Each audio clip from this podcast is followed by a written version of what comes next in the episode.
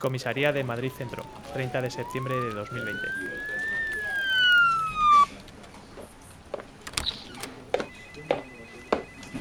Buenas noches, comisario Julián. Buenas noches, inspectora Pérez. ¿A quién me trae a estas horas?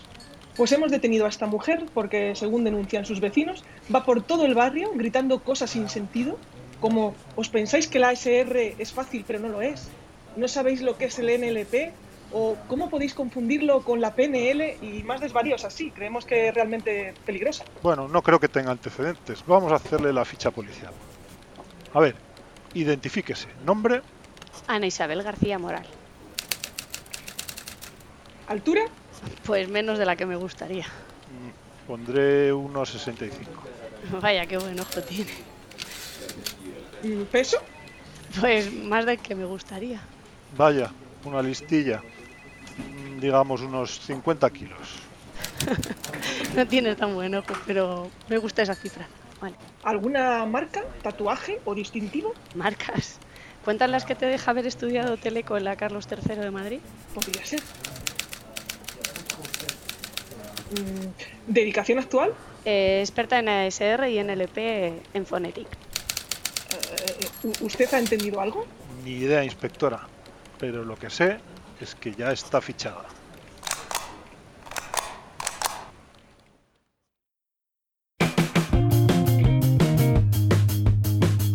Muy buenas amigos y amigas, bienvenidos eh, a este episodio número 2 de Lo que hay que oír, el podcast de Spain AI. Para los que no nos conozcáis aún, eh, Spain AI es una red nacional donde tratamos de conectar a toda la comunidad de profesionales, de empresas y entusiastas de la inteligencia artificial, tanto aquí en España como en todo el mundo hispanohablante. Y hay mucha gente colaborando en esta red. En este episodio 2 estaremos con vosotros Alba Pérez, que nos habla ahora, e Iker Gómez. Os animamos a suscribiros al podcast para que no os perdáis ningún episodio. Y recordad que también podéis consultar nuestra página web, spain-medioai.com, o seguirnos en las redes sociales. Nos podréis encontrar en Twitter, Meetup, LinkedIn, Facebook o YouTube como Spain AI. En primer lugar, queremos eh, agradecer a Ana que, haya aceptado nuestra invitación a este podcast y más aún eh, a ser detenida e interrogada por esta patrulla. Aunque tenemos que decir que la idea, bueno, esta idea nos la dio ella misma, es que se presentaba así en una de, sus- charlas con una ficha policial y bueno, más adelante ahora nos contará de dónde viene esto. Y como ya nos ha adelantado en comisaría, eh, Ana García trabaja en Phonetic como experta en, N- NLP o PLN. Ahora, ahora desmembraremos un poco ¿no? las, las siglas estas, nos ayudará a ver qué significan. Pero bueno, más concretamente ella trabaja en asistentes conversacionales, que es una actividad que desarrolla desde hace muchos años para clientes como Vodafone, Movistar, Iberia, Airbus y para prácticamente toda la banca española y parte del extranjero. Y bueno, eh, lo primero ahora, eh, ya sin, sin uniforme de policía, nos quitamos las caretas. Bienvenida Ana, bienvenida a este podcast. Hola, buenos, buenas tardes, bienvenido. Gracias por invitarme y es un placer estar aquí con vosotros y vuestros oyentes. Bueno, muchas Gracias. gracias porque eh, es un placer que, que podáis aceptar nuestras, nuestras invitaciones, sobre todo en una fase tan temprana del podcast que, que quizá no nos conozca tanta gente. Y bueno, en el episodio de hoy que queremos hablar contigo y queremos adentrarnos en el apasionante mundo de los asistentes conversacionales dentro de, de la PLN, ¿no? Que cuando decimos eh, asistentes conversacionales para, para el común de los mortales, como podemos ser nosotros, pues eh, nos viene a la mente Siri, Alexa, Google, eh, Ana de IKEA también, que no sabemos si, si este nombre debe estar inspirado en ti o no. Pero bueno, cuéntanos un poco qué es PLN, qué, son, qué significan estas siglas y, y, que, y si tiene alguna relación con PNL también. Bueno, no tengo el placer de conocer a los responsables del asistente de IKEA, pero tienen un buen gusto eligiendo nombres. y respondiendo a tu pregunta, pues las siglas PLN hacen referencia al procesado del lenguaje natural y son la, la traducción de las conocidas siglas en inglés NLP, que son las que se suelen usar eh, más comúnmente, aunque estés hablando en castellano, en español. Se trata de, de una rama de la inteligencia artificial que ayuda a las máquinas a entender, in- interpretar y manipular el lenguaje humano. Y utiliza para ello disciplinas de la ciencia de la computación, la lingüística computacional y eh, intenta un poco acercar la comunicación humana a, las máquinas. Y sin embargo, PNL, eh, supongo que te refieres a la programación neurolingüística, que es, una metodología que trata de entender el comportamiento de las personas y cómo percibimos y interpretamos, estructuramos nuestra, experiencia y la comunicamos mediante el lenguaje verbal y no verbal. Ahí es donde entiendo que está un poco la diferencia. Eh, la PNL estudia cómo filtramos la información que recibimos a través de los sentidos y cómo con esa información construimos nuestro propio mundo. Y que si están relacionadas, pues en un principio yo creo que más que estar relacionadas se pueden complementar. Al final, la información que nos puede aportar la, programación neurolingüística para intentar comprender el procesado del lenguaje, eh, complementar el, procesado del lenguaje natural, eh, puede ayudar a los asistentes conversacionales a que tengan una información adicional, que ganen más naturalidad pero no soy experta en PNL, ya, ya te digo. Sí que hay aspectos, sí, bueno, sí que hay aspectos de la, de la, comunicación como el sarcasmo o la ironía que son muy difíciles de captar para los sistemas automáticos, para los sistemas conversacionales. Entonces, quizá ahí la neurolingüística pues pueda aportar bastante. Supongo que estará ya aportando, pero no, no, no puedo darte más información. Bueno, es, bastante, yo creo que por primera vez he entendido que no es lo mismo y, me ha quedado claro que, es una cosa y que es la otra, así que te lo agradecemos. creo que, los que nos están oyendo también te lo van a agradecer. Em, y hablando un poco de, tu trabajo, Ana, eh, en tu vida profesional eh, sabemos que has alternado entre empresa privada y universidad. Y querríamos saber qué destacas de ambos mundos, qué es lo que más te gusta de cada uno.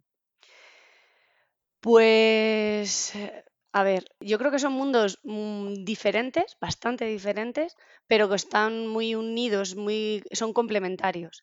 En la universidad eh, te dedicas más a la investigación, a la teoría, a buscar cosas, el rigor analítico, la atención al detalle, y en la empresa privada eh, prima más la agilidad, la velocidad, no sé, en la empresa privada yo valoro el que aprendes muchas cosas muy rápido y aterrizas las cosas que has aprendido en la universidad. Si me permites el símil, es como si en la, en la, universidad es como si fuera tu hogar, tu casa cuando eres pequeño, donde tú aprendes, te enseñan las reglas, las, las reglas de conducta, comportarte en sociedad, te fijas en tus mayores y aprendes de ellos. Eh, y vas con ellos de la mano a la compra, al cole y te mueves. Y luego cuando sales eso es como la universidad, como os decía. Y luego cuando sales al, mundo real, tú solo, te tienes que enfrentar a la vida tú solo, pues te vas a la universidad por primera vez tú solo sin ir de la mano de tu padre, o eh, ahí ya empiezas a enfrentarte a la realidad. Y para mí eso es la empresa privada. Te sirve lo que has aprendido, pero te encuentras con cosas que no te esperas y en momentos en los que no te los esperas y tienes que salir del paso. Y aquí, si me, dejas, si me dejáis, os recordaré siempre las citas de un profesor en la presentación en mi primer día de clase en la Facultad de Teleco de la Carlos III, que nos dijo, cuando acabéis la carrera y salgáis al mundo, descubriréis que no habéis aprendido nada. Pero lo que os llevaréis de aquí, sí, son las herramientas para aprender y la certeza de que aunque no sepáis algo, seáis capaces de, aprenderlo. Y eso se me quedó grabado y creo que tiene toda la razón. Sí. Buen profesor ese. Sí, sí, sí, sí. El primer día nos, dijo eso y nos quedamos todos, vale, voy a estar aquí cinco años y no voy a aprender nada. Pero claro, cuando, cuando vas a la empresa, pues te das cuenta de que tenía razón. Sí, sí, lo compruebas por, por propia experiencia. Sí. Pues hablando del mundo de, la empresa, eh, ¿nos podrías indicar para los que no conocemos, yo como es mi caso, que no conozco mucho este, este mundo, eh, qué perfiles colaboran en un proyecto de, asistente conversacional? Cuando se está gestando este proyecto, entiendo que hay varios perfiles. Yo incluso tenía la curiosidad de si había algún perfil especializado en, crear estas respuestas divertidas así ocurrentes que, tienen los, bots que luego se hacen tan populares, ¿no? Digo, ¿habrá alguien encargado de, meterle estos detalles? Pues, a ver, yo, eh, los grupos de trabajo que normalmente eh, se componen principalmente de desarrolladores, eh, programadores informáticos, que pueden ser de distintas profesiones, ingenieros informáticos o de telecomunicaciones, y luego también lingüistas computacionales o como es mi caso que tengo un perfil un poco mixto, pues ingenieros de teleco que se dedican a tareas de reconocimiento de voz o de otro tipo de ingeniería que no solo en teleco se trata este tema, pero también hay otros eh, grupos, supongo que más amplios, en empresas más grandes, donde puede haber matemáticos, físicos, porque los algoritmos de, Machine Learning al final están desarrollados principalmente por, este tipo de perfiles. Pero no, descarto que haya gente dedicada al marketing o a la comunicación metida también en el grupo. Yo, en mi experiencia, eh, las respuestas estas ocurrentes y, y los diálogos se elaboran en reuniones, intercambios de mail con el cliente, el equipo de desarrollo y hay un poco, un poco de todo. Los desarrolladores y los lingüistas también tienen, son bastante ocurrentes. ¿eh? Te sorprenderías de lo versátil que es la gente. He trabajado con ingenieros y matemáticos que en su tiempo libre eran magos o monologuistas, ¿sabes? Entonces, al fin. ¡Wow! ¡Qué bueno, qué bueno! Sí. Y nos has comentado, Ana, que mm, el reconocimiento de voz se consideraba, bueno, se considera una parte de, dentro de la inteligencia artificial. Dos preguntas. ¿Crees que ha sido siempre así? ¿Y, a qué parte o qué rama de la inteligencia artificial pertenece este campo? Pues, eh, ¿que ha sido siempre así? Pues diríamos que sí, porque yo, yo diría que sí, eh, porque si la inteligencia artificial tiene como propósito el hacer que las máquinas tengan las mismas capacidades que el ser humano, el ser humano es capaz de reconocer la voz, eh, o sea que es una de sus capacidades, entiendo que sí, pero claro, yo creo que los primeros reconocedores de, voz existen antes de que se hablara de forma general de la inteligencia artificial, entonces puede que sea de, los inicios de la inteligencia artificial los, los algoritmos para el reconocimiento de voz. ¿Y a qué rama de la inteligencia artificial? Pues en el, NLP está metido dentro de, eh, o sea, forma parte de la inteligencia artificial, pero dentro de, eh, hay parte, en el NLU, la comprensión del lenguaje natural está relacionada con el deep learning y el machine learning, más el tema paso de texto a, intent, a intención, a lo que realmente quieres hacer, eso está ahí metido, pero supongo que hay, hay también algoritmos que no se consideran tanto deep learning o machine learning que, están dentro de la inteligencia artificial por la, por la aplicación que tienen. Y luego, pues el reconocimiento puro y duro, no sabría decirte cuál es la, la rama Sé que utilizas algoritmos de redes neuronales, pero no sé si a eso es a lo que te refieres con que le ponga un, título. Sí, que, también quizá mezcla de varias, eh, varias ramas, digamos, ¿no? Sí, al final utilizas, puedes utilizar distintos algoritmos para llegar al mismo, al mismo fin y algoritmos que las redes neuronales se desarrollaron hace mucho tiempo. El problema fue que no se podían aplicar o no se aplicaban de una forma, de la forma que se están aplicando ahora, por diversos motivos, pero vamos. Pues justo esto que, dices viene al caso porque te iba a preguntar por las dificultades que, tenía el reconocimiento de voz al principio cuando empezó y por qué parecía tan fácil, ¿no? Como creo que decías, ¿no? En alguna charla. Eh, sí, es que yo creo que dificultades ha ido teniendo muchas. Al final es, inicialmente se abordó el problema del reconocimiento de voz como intentar solucionarlo de golpe, eh, pasar de la voz al, al texto así usando un, como si fuera un todo, se intentaron buscar patrones, pero la voz no sigue un patrón fijo, no es como una imagen fija. O sea, una grabación de un mismo locutor cambia, o sea, la misma persona diciendo lo mismo, lo grabas en momentos distintos y no, no tiene la misma, el mismo patrón, se parece, pero no es idéntico. Y si ya cambias de locutor, pues no te cuento. Pero, claro, pero luego el problema se separó en problemas más pequeños, empezaron a considerar el modelo acústico, el modelo de lenguaje, el de pronunciación seguían siendo problemas complejos eh, que, que, habías separado, que luego tenías que juntar, unir las piezas. Los motores estadísticos querían, requerían realizar muchos cálculos y la potencia de cálculo de las máquinas no era la suficiente y tampoco había aplicaciones atractivas para los usuarios.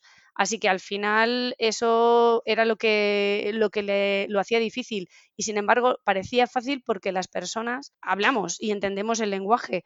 Entonces, eh, lo hacemos desde pequeños. Tú no recuerdas cuándo fue la primera vez que entendiste a, a tu madre cuando te hablaba o a tu padre y sin embargo lo, lo haces. Entonces, eh, yo creo que es, ahí es donde está el, las cosas que consideramos mm, que, que sabemos hacer, las tendemos a considerarlas fáciles. Y claro, cuando tú las haces de forma natural es fácil, pero cuando tienes que explicarle a otro cómo hacerlo, pues es complicado. Y es- si ese otro tiene inteligencia, como es el caso de un niño que tú le enseñas a hablar y a entender lo que tú le estás diciendo, eh, cuesta un tiempo bastante largo, pero lo consigues.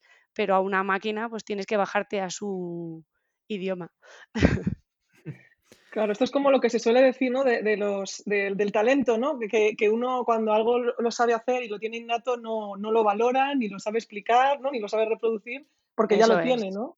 Sí, hay perfiles distintos porque un lingüista no tiene la misma formación que un desarrollador y, y- y con la misma formación me refiero a sobre todo a la misma estructura mental. Tú cuando estudias una rama más eh, basada en, la- en los números y una rama más basada en las letras, eh, al final tu, tu cabeza se estructura de forma distinta. Entonces luego intentar que esas personas trabajen juntas es complicado, ¿eh? Es muy complicado. Sí, porque tendemos a pensar que lo nuestro es más difícil eh, y sin embargo, para nosotros es fácil hacerlo y que lo de los demás es más fácil o más sencillo. Eso se hace rápido. Pero claro, al final no es tú o yo, es un todo. Y bueno, es, es complicado, pero a la vez es sencillo y a la vez complicado. Oye, Ana, ¿y, y nos puedes contar la anécdota del Fairy? Sí, por Sí. favor. Bueno, pues os pongo en, en contexto. Para poder mejorar los sistemas conversacionales hay que hacer auditorías, ¿no? Y escuchar llamadas de los usuarios. Yo al principio, pues hace años escuchaba muchas. Y en una de esas auditorías, en un sistema de atención al cliente de una telco, escuché una llamada de las que nos denominamos de no colaboración. Es, de- es decir, que el cliente no colaboraba con el diálogo, no, estaba muy dispuesto a participar. La gente en, en general tiende a decir quiero hablar con un agente n veces hasta que le pasan con un agente y ya está, pero hay personas más ingeniosas. Y os voy a reproducir el, el diálogo, ¿vale? O sea, voy a hacer como si fuera la máquina y la persona hablando, ¿vale? Por favor, diga brevemente el motivo de su llamada. Ay, ya sé por qué he engordado. Perdone, pero no le he entendido. Por favor, diga brevemente el motivo de su llamada. Ha sido por el gel. Perdone, pero sigo sin entenderle. Por favor, diga brevemente el motivo de su llamada. La próxima vez me ducho con el Fairy que quita grasa y desinfecta. y claro, tú escuchas esto y claro, entiendes por qué tu sistema no ha entendido la palabra Fairy, claro. Porque en tu modelo de lenguaje no habías incluido la palabra Fairy. Ni Eso no podía estar en la conversación, vamos. sí. Madre Estas mía, había bueno. te vamos a pedir que te guardes alguna. Sí, Estoy haciendo vale, un poco vale. spoiler porque a lo mejor luego te preguntamos alguna Vale, em, Pues eh, bueno, pues ah, ya que hablamos, ¿no? Seguimos hablando un poco de, de esto y del desarrollo y la evolución que han tenido. Eh, ¿cuándo, cuándo dirías tú que empiezan a ser productos comerciales? Bueno, eh, pues esto he estado mirando últimamente porque he estado dando, perdón, eh, a, mediado- a mediados de la década de los 80, IBM construyó una máquina de escribir que se llamaba Tangora, que se activaba por voz, pero fue su competidor, yo creo que, creo que es esto, eh, a lo mejor me, me equivoco, en los 90 eh, IBM eh, sacó el Dragon Systems, el producto de reconocimiento de voz para consumidores así del mercado, el Dragon Dictate, que costaba 9.000 dólares ¿eh? y que usaba un diccionario de 80.000 palabras y parecía lenguaje natural. Sin embargo, era, estaba muy lejos de lo que conocemos ahora, porque tenías que hablar de una forma muy forzada, haciendo pausas después de cada palabra y era cuatro veces más lento de, de- o sea, tienes que hablar cuatro veces más despacio de cómo lo hablas de forma natural. Entonces, lo no sé si vendieron muchos, pero... No sé yo. Y también en los 90 TT implementó el primer sistema de procesamiento de llamadas telefónicas sin usar un operador humano. ¿Y, y, cuándo, ¿Y cuándo se evoluciona del, del reconocimiento de voz a los asistentes conversacionales? Pues yo creo que ahí la tecnología se estancó un poco hasta que Google lanzó su aplicación del Google Voice Search para el iPhone. Y en el 2010 eh, agregó el reconocimiento personalizado a la búsqueda por voz en los teléfonos Android y en el navegador Chrome a mediados del 2011. Y ahí Apple también sacó pues Siri, eh, Microsoft eh, Cortana, que no sé si sabéis que su nombre es el de un personaje de los videojuegos Halo. Y, y bueno, ahí yo creo que No, fue yo no donde... lo sabía. No, no, y- yo Yo es que tampoco, la verdad. he estado investigando últimamente porque he estado dando unas formaciones en el trabajo y, y yo tampoco lo sabía. ¿eh? Además, no soy muy friki de los videojuegos, pero, pero me pareció curioso. Y, sí. y bueno, y eso, que, que yo creo que en torno al 2010, ahí cuando empezaron a meterlo, a meter el reconocimiento en nuestros teléfonos y empezamos a usarlo un poquito más, se llevó un poco al usuario de a pie. eh, fue Claro. Cuando, esto empezó a, a necesitar no solo un reconocedor, yo no solo necesito reconocerte, sino también entenderte y darte una respuesta a lo que tú me estás pidiendo. Claro, ya son más pasos. Sí, o sea, que está realmente relacionado porque era justamente lo que, lo que te iba a preguntar eh, ahora, ¿no? Cua- Cuando salen los móviles, a, pues eso, salen de los móviles a los portátiles y los portátiles a, a los coches, a los dispositivos domésticos, ¿no? A, en fin, Sí, yo a, a las cosas cotidianas, ¿no? Sí, yo entiendo que, que una vez que, no sé decirte cuándo entró el reconocimiento de voz en los coches y en los dispositivos domésticos, así en la domotización, entiendo que un poco se va investigando todo en paralelo, pero claro, una vez que ya lo metes en casa, que la tecnología la metes en el móvil y en los portátiles, pues supongo que las empresas que se dedicaban a esto dijeron, pues otras aplicaciones alternativas, ¿dónde no usas el móvil? Pues en casa y en el coche, pues ¿por qué no lo vamos a meter ahí? Claro. Y tuvieron que adaptarla, supongo, porque a nivel en, el- en los coches en- entiendo que no puedes, tienes que tener cuidado porque no puedes permitir que se hagan determinadas cosas cuando la vida de las personas está en, en juego y tal. Entonces ti- tienes que adaptar la aplicación a solo determinadas, hacer determinadas cosas. Pero bueno, es un punto de partida. Sí, sí. ¿Y, y a qué crees que se deben, eh, bueno, to- toda esta evolución que hemos visto en los últimos años y, y todas las mejoras que hay? eh, ¿A qué crees que se debe? ¿Es que ha mejorado mucho la capacidad de computación? Eh, ¿Ha avanzado mucho o se ha investigado mucho los algoritmos de Deep Learning? ¿O hay algo más por ahí detrás que, que hayan hecho que ahora todo esto sea un boom? Yo creo que ha sido un, un cúmulo de todas estas cosas que dices. Yo creo que al final, al principio, o sea, los algoritmos que se utilizan existían desde hace mucho tiempo. Yo en el 2005, 2006 ya trabajaba con redes neuronales en la universidad. Lo que pasa es que necesitaba un clúster de ordenadores para poder entrenar modelos que tardaban semanas o meses en entrenarse, que luego el resultado no era el correcto y tenías que volver a empezar. Entonces eso no era aplicable a una empresa. Al final una empresa no puede emplear ese, no puede permitirse el lujo de perder tanto tiempo. Creo que la potencia de cálculo de, de los computadores ha, ha aumentado muchísimo. El ordenador que yo usaba en la universidad tenía una potencia de cálculo menor que la de mi móvil ahora, seguramente. Hay más aplicaciones, hay más usuarios, por tanto hay más datos y como hay más datos, pues entonces puedes utilizar más estos algoritmos de deep learning que necesitan una cantidad de datos muy grande. Entonces es todo un, círculo. Eh, había distintos factores que propiciaban esto y también, bueno, que supongo que en Google, en, los gigantes, Google, Mic- Microsoft, todos estos gigantes de la comunicación, pues han, había alguien que apostó por el reconocimiento de voz y eso todo junto ayudó a que evolucionara. Pero sobre todo ha sido la potencia de cálculo y el llegar a, muchos usuarios que proporcionó muchos datos y ayudó a, que esto siga creciendo. Sí, y además, justamente, bueno, comentas eso, prácticamente todas las compañías grandes eh, tienen un asistente de voz, ¿no? Está Alexa de Amazon, Google Assistant, está Siri, está Cortana de Microsoft, Watson. ¿Tú crees que el motivo detrás de que cada una de estas empresas tenga un asistente de voz es eh, meramente que quieren vender más sus productos y llegar a más gente? ¿O es que de verdad quieren eh, investigar en este campo, quieren, bueno, no sé, sacar nuevos algoritmos, etcétera? O, sea, o, hay alguna compañía incluso que se haya subido a este carro simplemente porque está viendo qué es lo que el mercado está pidiendo y no lo tendrían en su roadmap, digamos, pero como todo el mundo lo hace, pues yo también lo hago, ¿no? O sea, al final son motivos más de eh, marketing o de verdad es que quieren investigar un poco más en estos campos.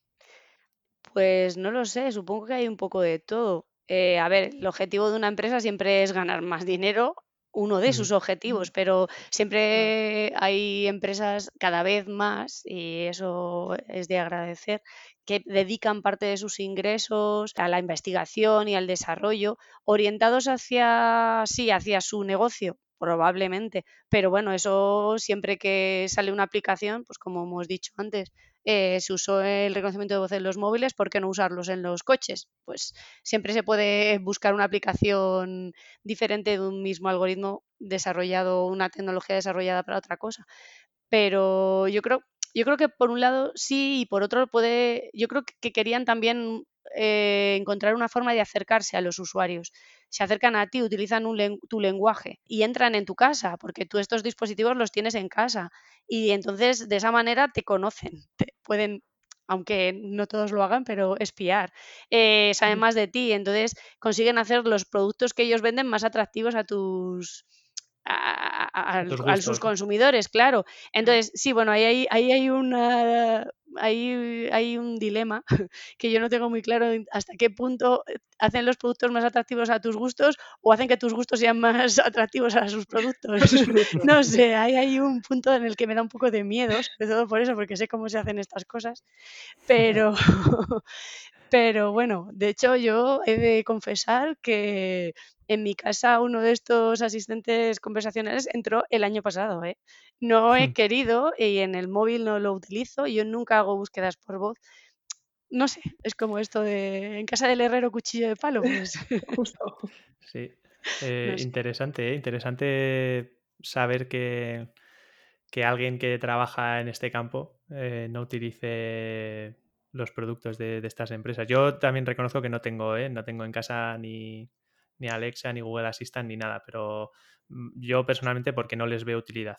Claro, es que... Eh, yo creo que no necesito decir Siri enciende la luz cuando puedo ir yo y encenderla. O sea, de momento veo que no tiene mucha funcionalidad, pero bueno. Sí, yo no, em, bueno. Mi madre, yo sí que lo he pensado ahora, después de tenerlo, me han obligado, bueno, la verdad es que no lo usamos mucho, lo tenemos por tenerlo, pero mi marido me decía eso, me decía, pero ¿cómo vamos a dedicarnos a esto y no tener uno de estos en casa? claro, yo dije, venga, vale, y la verdad es que lo uso para poner música yo y mis hijas, o sea, mis hijas y yo, pero nada más. Y, y sí que he estado pensando últimamente que, por ejemplo, para las personas mayores, mi madre que vive sola, que ya le cuesta mucho el avance de la tecnología, la está dejando un poco descolocada, pues que le mm. haga compañía y que le ayude, no sé, sí que me parece, para algunos, algunas aplicaciones sí que me parece interesante, pero ya estoy de acuerdo contigo en que yo no lo necesito, no lo uso prácticamente porque no, no, lo, no lo necesito. Y a la hora de mm, ponernos a desarrollar uno de estos asistentes eh, en tu día a día, Entiendo que obviamente no se, no se hace todo desde cero, ¿no? Eh, supongo que no estáis intentando eh, inventar la rueda constantemente, sino que utilizáis librerías, módulos que ya estén, que ya estén implementados. Estas empresas que comentábamos antes ponen a disposición de la gente estas librerías y módulos, etcétera, o es más bien son bastante mm, restrictivas en este caso, digamos, o sea, eh, se las guardan para ellas. Pues hay de todo, pero en general las más grandes sí que, sí, por supuesto, te dan todas las facilidades para que tú puedas, sin muchos conocimientos, eh, hacerte tus propios, hay cursos para hacer skills de Alexa, para usar los skills de Alexa o desarrollar aplicaciones con Google o Microsoft y no es complicado. Cuando llevas tanto tiempo como yo dedicándote a esto y he trabajado con antes de que Google o Microsoft se dedicaran a a ofrecerte sus speech API y sus eh, Luis para detectar entidades en LP y tal, pues eh, yo he trabajado con sistemas que sí que te proporcionaban las herramientas para hacerlo, pero no eran para el usuario de a pie. Tenías que tener ciertos conocimientos. tampoco necesitabas un conocimiento muy experto, pero necesitabas eh, ciertos conocimientos y ahí te dejaban tocar muchísimo. Entonces, a nivel experto, echo de menos en estas aplicaciones de que me dejen tocar un poquito más y que yo me haga mi modelo de lenguaje o, ¿sabes? Puedes adaptarlo, pero hacerlo de cero y ahí todo para ti, te tienes que ir más a desarrollar, a usar frameworks como Caldi o Deep Speech, que no sé, en español puede que no estén muy, muy trabajados, o Spacey para el NLP. O sea, tienes de todo sí que ahora están más, eh, eh, los grandes hacen que llegue a más gente, pero pierdes un poco el, mm, como lo que decíamos, ¿para, para qué necesito un, alguien que me encienda la luz y yo me puedo levantar? Pues claro, a un desarrollador dice, pues ¿para qué me vas a dar una herramienta para que yo solo tenga que meter frasecitas aquí? Sí, a mí me gusta eh, probar algoritmos distintos y ver cómo... sube esto, baja lo otro, ver las matrices de confusión, qué está pasando no sé, eso pues depende, depende del perfil que tengas. Eh, puedes hacer desde cero algo o puedes ponerte a usar sus herramientas y crear algo muy majo con eh, poco esfuerzo. Pero generalmente son los grandes. Y reaprovechar, eso es. Y, Google, Microsoft. Sí, eh, algunos de estos frameworks que comentabas que funcionen bien con, con, el español, o sea, que reconozcan bien el idioma español?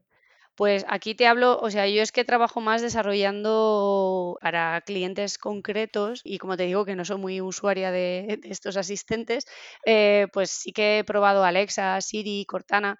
En general todos los grandes tienen sistemas muy potentes de reconocimiento y, y, para, depende de qué usuarios, pues funciona muy bien para el usuario de, para preguntar sobre direcciones, hacer consultas, búsquedas en internet.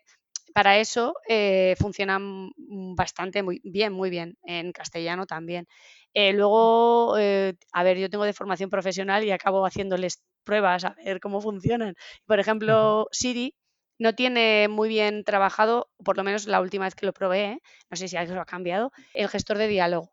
Y si tú, por ejemplo, le preguntas, oye Siri, ¿qué tiempo va a hacer hoy? Te contesta, pues hoy va a hacer calor y bla, bla, bla. Y luego le dices a continuación, oye Siri, eh, ¿y mañana? Y entonces eh, no te, ahí se, queda un poco y dice, no, no, no te entiendo o te puede contestar. no, es de Y sin embargo, Alexa sí que controla el diálogo. Y si tú le dices, mañana le dices lo mismo y cuando le haces la segunda pregunta le dices Alexa y mañana te dice, pues mañana van a bajar las temperaturas o va a hacer otra. Entonces ahí sí que se nota que han trabajado más el tema del diálogo, que seguramente en Siri tengan más trabajado otros aspectos o más en inglés, no lo sé.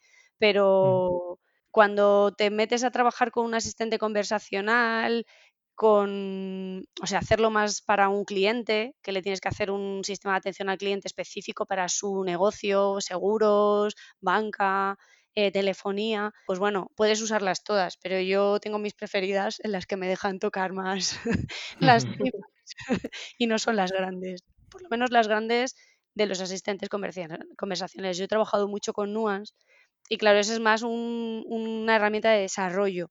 No tiene su asistente que te venda como Alexa o Siri pero a la hora de desarrollar, pues eh, llevo muchos años también trabajando con, con, Nuance, entonces me gusta también, tiene sus cosas negativas, ¿eh? Todos tienen su cosa buena y su cosa mala. Normalmente si te dejan tocar mucho, te cuesta mucho. pero bueno. Lo uno por lo otro. Muy bien, y, poniendo un poco ya la vista en, en el futuro, eh, ¿Qué avances crees o, te gustaría a ti que hubiese en este campo? Eh, ¿Qué algún caso de uso nuevo cómo crees eh, en qué se está enfocando todo esto? Pues yo creo que el futuro está, que se han dado cuenta de que el futuro está en, o sea, que el éxito está en la sinergia. Esto es que la riqueza está en la mezcla. Pues yo creo que ahí está el, punto. en un asistente conversacional tienes eh, detectores de identificadores de locutor, reconocedores de voz, clasificadores, detectores de entidades. Hay un montón de herramientas metidas ahí dentro. Y eso todavía le falta un poco el punto de, la humanización. Yo creo que, que el futuro va por mejorar la síntesis de voz que cuando te hablen no seas tan consciente de que te está hablando una máquina y de la biometría, de la identificación de las, o sea, que, a la vez que te está, que le estás hablando te esté identificando la, eh, por la imagen de tu cara, la expresión, eh, los gestos, los sentimientos, un poco ahí el, sacar eh, toda la comunicación no verbal que tienes y que puede mm. complementar a, que esto sea más natural porque la inteligibilidad de lo, por ejemplo, de los, eh, de los TTS, de los sistemas de síntesis de voz, está bastante trabajada. Tú les entiendes cuando te hablan perfectamente, pero la mm. naturalidad, el otro factor con el que se mide esto, siempre hay, no sé, las máquinas todavía no pasan el test de Turing y yo creo que, necesitan un paso más. Sí, y creo que la mezcla, la, la sinergia es, es el futuro ya se ha demostrado y creo que tiene que seguir por ahí. Buscar otras cosas que no estás teniendo en cuenta todavía para añadirlas. Bueno, o sea que nos espera un futuro prometedor con todas estas cosas. Pues Ana, mira, para terminar esta parte de, entrevista, em, hemos iniciado una costumbre eh, con, con, el episodio anterior en la que le pedimos a nuestro invitado, que en este caso era Juan Tomás, eh, que lanzara una pregunta para el siguiente, sin, saber ¿no? quién, quién, podía ser. Entonces nos gustaría lanzarte su, pregunta, que era qué cosas te están emocionando ahora y en las que estás trabajando estas semanas. Pues estas semanas estoy, llevo todo el mes de septiembre dando formaciones dentro de la empresa a los grupos de lingüistas. En el área de la lingüística computacional, por lo menos con los, con los que yo he trabajado, ¿eh? pues se tiene cierta carencia a lo mejor de la parte teórica o de las tripas. y empiezas a trabajar utilizando asistentes o herramientas que ya vienen muy guiadas, tú sabes que tienes que hacer algo, pero no sabes muy bien por qué lo estás haciendo.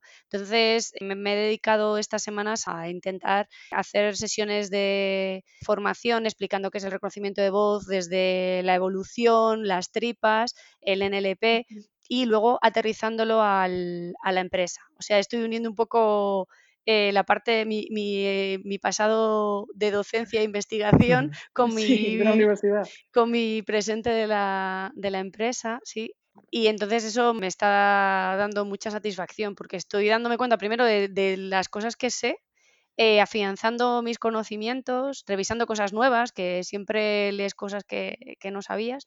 Y bueno, y además eso, transmitiéndole eso a más gente que ha usado estas herramientas, pero que las ha usado a veces mirándolas desde otro punto de vista.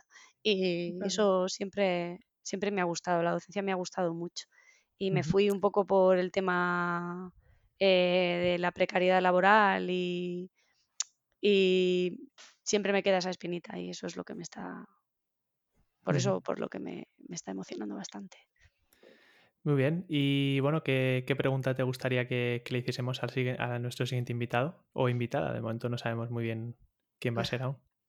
Pues no sé, le preguntaría, ¿cómo te ves dentro de 10 años? ¿Seguirás trabajando en mm. esto? Interesante. Interesante. Y ya de paso, eh, si nos puedes recomendar o, alguien eh, a quien te gustaría que, entrevistásemos o que viniese aquí al podcast a contarnos. Pues no sé, no sé. Quizá os recomendaría a Carmen Pelay, mi profesora en la Universidad Carlos III, fue mi tutora de tesis.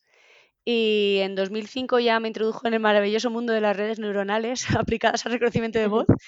Y en ese momento mm, a nivel comercial no había nada y, era como, eh, estos, estos, estáis un poco locas por aplicar eso que tarda tanto en hacer, en hacer el reconocimiento y fíjate, y supongo que lleva muchos años dedicada a la investigación a la docencia de este campo y supongo que irá un pasito por delante. Yo le preguntaría, me gustaría que le entrevistarais para eso, precisamente preguntarle eh, dónde ve el futuro de todo esto, porque creo que tiene muy buena intuición y sabe mucho de esto. Y bueno. Muy bien, muy bien. Bueno, pues eh, luego, eh, si te parece, no, nos pasas su contacto, ya te pediremos eh, cómo podemos contactar con ella, ¿vale? Vale. Y bueno, pasamos ahora, si te parece, a la batería de preguntas, ¿vale? Esta sección es muy sencilla, vamos a ir lanzándote preguntas y nos gustaría que, conte- que con- las contestases rápido, ¿vale? Sin darle muchas vueltas y, y lo primero que te venga a la cabeza, ¿vale? Vale. Ana, ¿qué canción te pone las pilas? Eh, don't stop believing. Eh, ¿Android, Android o iPhone? Pues yo soy de Android. ¿Qué tienes de fondo de pantalla en tu ordenador o de salvapantallas en tu móvil?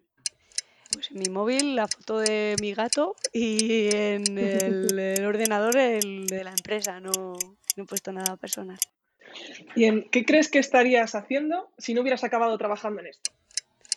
Pues dando clase y mi profesión frustrada es ser médico. Me hubiera gustado ser médico. ¿Qué estarías haciendo ahora si no estuvieses en esta entrevista? Eh, pues seguramente con mis hijas jugando en el, en el patio abajo. ¿Y qué es lo más loco que has hecho últimamente? Eh, lo más loco, esto. Bueno, si pudieses viajar a cualquier época, ¿dónde irías? No sé, a la Edad Media. Muy bien. Y si gracias a la, a la inteligencia artificial fuera posible recrear una conversación con cualquier persona de cualquier época, incluso de la ficción, ¿con quién te gustaría hablar? Eh, ¿Tiene que ser famoso? No, no. Mm, bueno, Sí. eh, si, le conoce- si le conocemos un poquito, a lo mejor, a lo mejor ayuda, pero puede ser de ficción, puede ser de, ya te digo, un personaje de, de- No, es que estaba pensando en algún antepasado mío. No sé. Pero con alguien, si pudiera hablar con alguien, mm, recrear una conversación, no sé. Es que me has pillado. Mm, No sé, con Marie Curie. No sé. Sí. Bueno, Con algún investigador.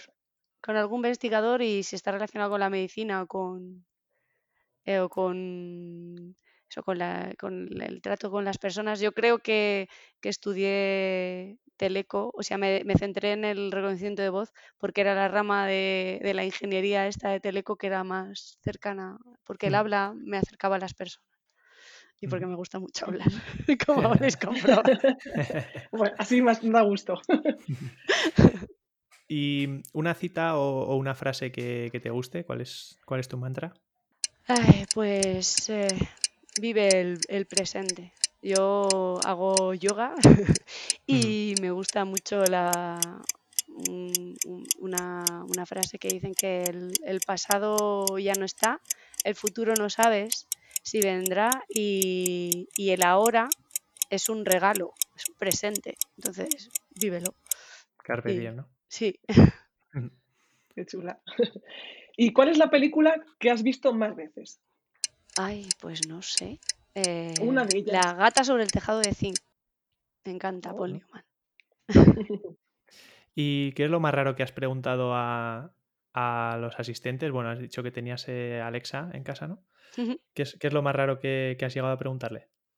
Ay, pues no sé, es que como no lo uso mucho, pero puede que le haya preguntado, le hemos preguntado así por, por hacerle bromas, que, que cuántos años tiene o, o que nos cuente chistes. Mis hijas están todo el rato preguntándoles que le, pidiéndoles que les cuente chistes. Yo no les he preguntado, no le he preguntado mucho. No lo sé, no sabría decir. Ujú. Me has pillado. ¿Y hay alguna, alguna anécdota que se te haya quedado en el tintero que, que te gustaría contarnos sobre, bueno, cuando eh, eh, comentas que hacías las auditorías, ¿no? O, o alguna, alguna que, que nos quieras contar. Pues no sé, con las auditorías, bueno, de las llamadas puedes escuchar muchas cosas. A veces no, son, no siempre son divertidas, ¿eh? A veces escuchas llamadas de gente que intenta comunicarse con el sistema porque le pasa algo grave y no puedes, pero y esas no son tan divertidas, pero pasamos a las divertidas. Otro señor, un señor eh, eh, parecido al de esta señora del gel, llamó y decía, ¡ay! ¡Qué tarde es! Y le, le insistía que cuál es el motivo de su llamada y el hombre decía, eh, con el hambre que tengo. y seguía. Y la parienta sin venir. y tú decías, vale, o, o él, me han engañado. Y no te entiendo. Eh, dicen que el móvil eh, lo puedo poner en modo avión, lo dejo en la ventana y no vuela. Y cosas así. O sea, la gente a veces se aburre y llama para preguntar. No sé. Sí. Menos mal que ahora tenemos Netflix, ¿no? Estas cosas. Sí, bueno, también, también hemos usado esto para felicitar el cumpleaños cuando pones en pruebas algún sistema para que lo pruebe el cliente y es el cumpleaños de alguna, de alguna persona con la que trabajas y le pones en la locución el cumpleaños feliz para que cuando esté en medio de la conversación le salte. O una vez pusimos la palabra cucumber como palabra clave para que hiciera alguna cosa que queríamos. Y era como, ¿te imaginas que se nos olvida quitarlo? Muy bien. Bueno, hay, unas cuantas, ¿eh? hay unas cuantas. pues nada, para, terminar la, la, parte de batería de preguntas, la última, ¿sí o no? ¿Has buscado tu nombre en Google? Sí. sí. Muy bien. van dos sís ya, ¿eh? con, dos de dos entrevistas, así que no, no va a ser tan raro. pues muchas, muchas gracias, Ana, por, respondernos a la batería de preguntas. Y ahora ya estamos llegando al final, al cierre de, la entrevista. Y nos gustaría que tuvieras tu momento épico, tu momento de gloria, que para que cerraras con una frase, una cita, un pensamiento inspirador, profundo, de lo que a ti te apetezca, pero queremos demostrar que, podemos competir con los bots, ¿vale? Así que vamos a darle una, vuelta de tuerca.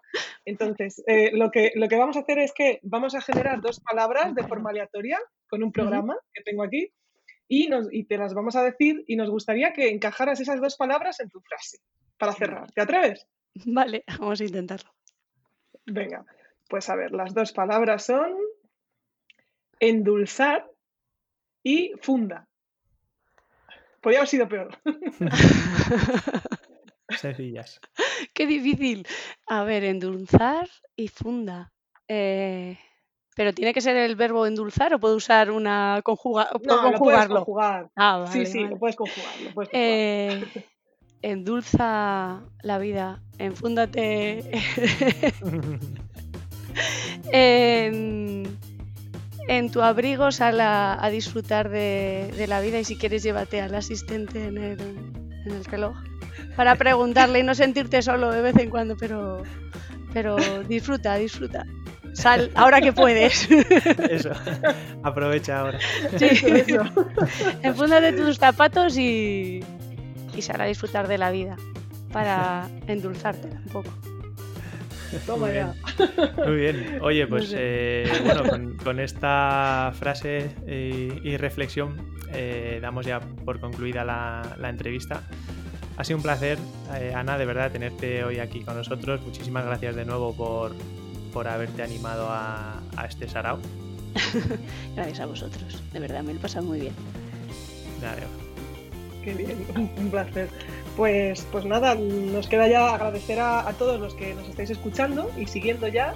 Eh, esperamos que hayáis disfrutado, tanto como nosotros, y, y que sepáis que en 15 días volvemos con un nuevo episodio. Os animamos a suscribiros al podcast para que no os perdáis ninguno y recordar que podéis consultar también lo que hacemos y más sobre nosotros en nuestra página web, spain-medioai.com, o seguirnos en Twitter, Meetup, LinkedIn, Facebook o YouTube y nos vais a poder encontrar siempre como Spain AI. Hasta pronto amigos. Adiós. Adiós.